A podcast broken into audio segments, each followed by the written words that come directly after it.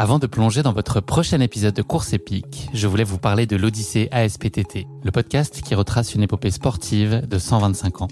Le mouvement ASPTT propose une multitude d'activités sportives pour tout niveau, du débutant au confirmé, dans toute la France. J'ai particulièrement aimé dans ce podcast l'alternance entre les anecdotes historiques sur de nombreuses disciplines sportives et les témoignages en immersion des adhérents de l'association. C'est à la fois rythmé, vivant et instructif.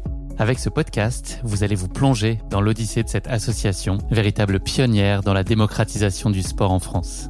Et puis les quatre épisodes de l'odyssée ASPTT mettent en lumière ce qu'il y a de plus essentiel dans le sport selon moi. Les notions d'égalité, de solidarité, d'inclusion et d'accessibilité. Et dont la course à pied est d'ailleurs une très belle expression, vous êtes bien placé pour le savoir. Vous savez désormais ce qu'il vous reste à faire. Faites comme moi, courez découvrir les quatre épisodes de l'Odyssée ASPTT sur votre plateforme d'écoute favorite.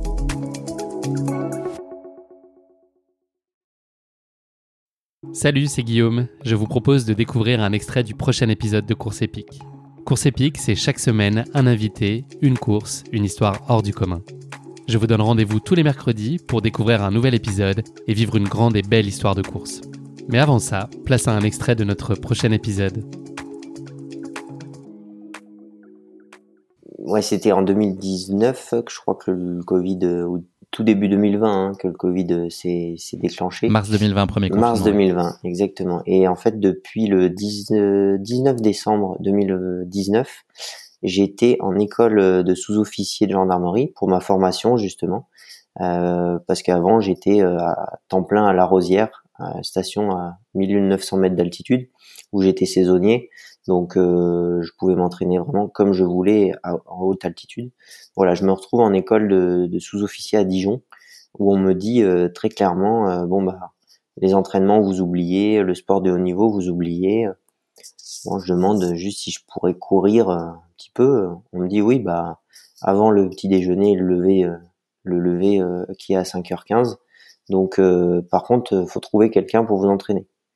Donc moi, bah forcément, je suis un peu débité parce que dans ma compagnie de 100 élèves, je suis le seul qui court et personne n'est prêt à se lever à 4 heures du matin pour euh, pour aller s'entraîner.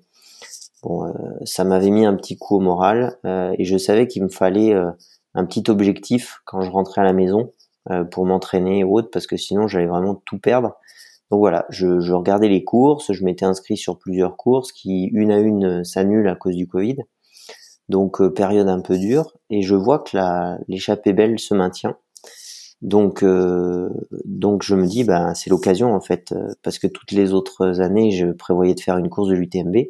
Euh, finalement, c'est un mal pour un bien, on va dire, même si c'était quand même une période très dure pour tous les sportifs et toute la population en général. Je me dis, bah voilà, c'est l'occasion, je vais faire l'échappée belle l'année où finalement je vais faire le moins de dénivelé de kilomètres d'entraînement, de tout ce qu'on veut, je vais faire la course réputée comme la plus dure euh, en France. Donc euh, sacré euh, sacré challenge. et il s'avère que donc de décembre jusqu'à juin, je vais m'entraîner. Alors faut pas qu'ils écoutent, mais m'entraîner.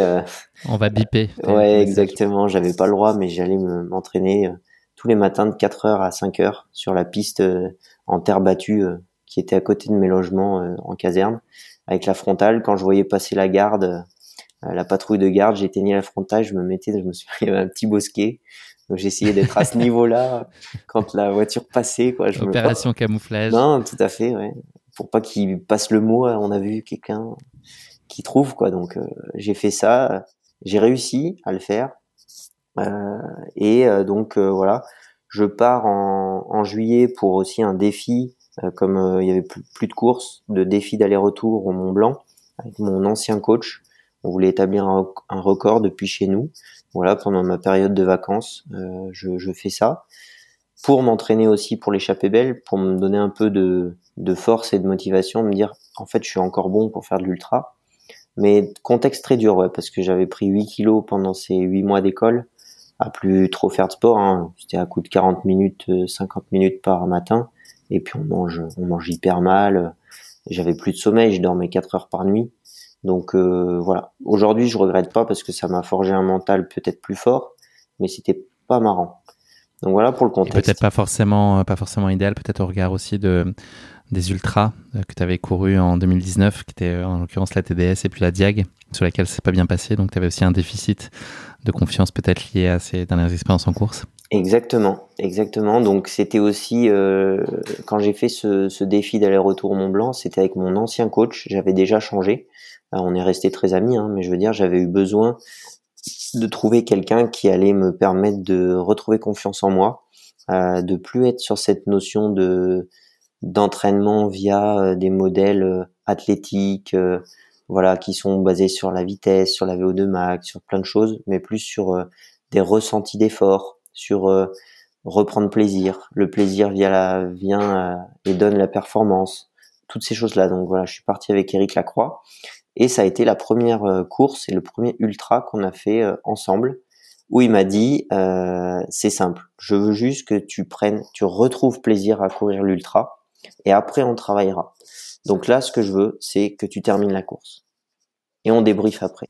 Toi, c'est un discours que tu es en capacité de recevoir à ce moment-là. Est-ce que tu penses qu'il faut qu'il y ait un reboot et que tu remettes tout ça à plat et retrouver ce goût et ce, plaisir-là, c'est une nécessité absolue ou est-ce que c'est un peu contraint que tu te dis qu'il va falloir que tu revoies un peu peut-être ta façon d'apprendre tes courses? Ou d'habitude tu pars plutôt euh, à bon train et es aux avant-postes, etc. Là, de peut-être de pas, de pas te cramer. Est-ce que c'est quelque chose que tu acceptes?